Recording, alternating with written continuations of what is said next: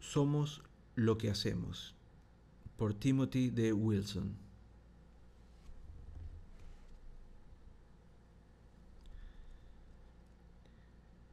La gente se convierte en lo que hace. Esta explicación del cómo la gente adquiere actitudes y rasgos data del difunto filósofo británico Gilbert Ryle. Pero fue el psicólogo social Daryl Bem, en su teoría de la autopercepción, quien la formalizó. La gente hace deducciones sobre quién es, sugiere Bem, observando su propia conducta. La teoría de la autopercepción pone boca abajo la sabiduría popular. Las personas actúan como lo hacen debido a sus rasgos de personalidad y sus actitudes.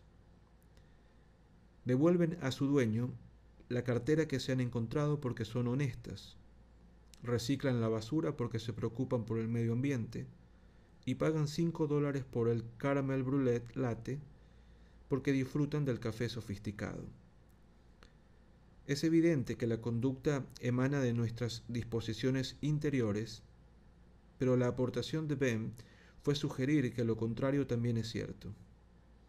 Cuando acabamos de llevar la basura reciclada hasta el contenedor adecuado, deducimos que el medio ambiente nos preocupa realmente. Y cuando nos tomamos el café latte, asumimos que somos expertos en café. Cientos de experimentos han confirmado la teoría y han mostrado cuándo es más probable que este proceso de autoinferencia tenga lugar. Por ejemplo, cuando la gente se cree que ha elegido libremente comportarse como lo ha hecho y cuando no están convencidos desde el principio de cómo se sentían. La teoría de la autopercepción es elegante en su simplicidad, pero es también profunda, con importantes implicaciones para la naturaleza de la mente humana.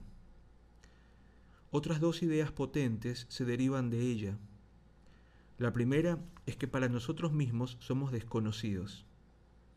Al fin y al cabo, si conociésemos nuestras mentes, ¿por qué deberíamos adivinar cuáles son nuestras preferencias a partir de nuestra conducta?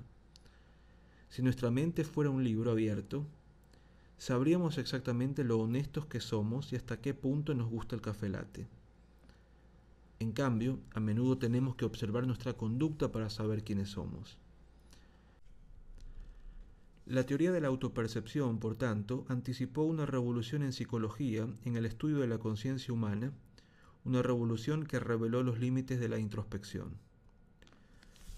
Pero resulta que no solo usamos nuestro comportamiento para revelar nuestras disposiciones, es decir, deducir disposiciones que antes no estaban ahí. A menudo nuestra conducta está modelada por presiones sutiles de nuestro alrededor, pero no somos capaces de reconocer estas presiones.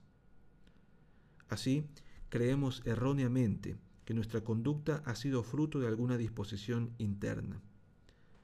Tal vez no seamos particularmente dignos de confianza y en realidad hubiéramos devuelto la cartera para impresionar a la gente que nos rodea.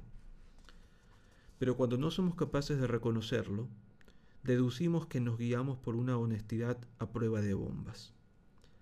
Tal vez reciclemos porque el municipio nos lo pone fácil, regalándonos un cubo y recogiéndonos el material reciclado cada jueves. Y porque nuestra pareja y nuestros vecinos nos regañarían si no lo hiciéramos. Pero en vez de reconocer estos motivos, asumimos que podríamos ser nominados para el premio Vecino Verde del Mes. Hay incontables estudios que demuestran que las personas somos muy susceptibles a la influencia social, pero que en raras ocasiones reconocemos todo el abasto de esta susceptibilidad y por tanto atribuimos erróneamente su cumplimiento a sus deseos reales. Como todas las buenas explicaciones psicológicas, la teoría de la autopercepción tiene aplicaciones prácticas. Está implícita en varias versiones de la psicoterapia en la que los clientes son impulsados a cambiar primero su conducta, asumiendo que ello irá acompañado de disposiciones internas, se ha empleado para evitar embarazos en la adolescencia, consiguiendo que personas menores de 20 años presten servicios a la comunidad. El trabajo voluntario desencadena un cambio en la imagen que tienen de ellas mismas y las hace sentir más parte de su comunidad y menos inclinadas a involucrarse en conductas de riesgo. En resumen, todos deberíamos hacer caso del consejo de Kurt Vonnegut. Somos lo que fingimos ser, de modo que debemos tener cuidado con lo que fingimos ser.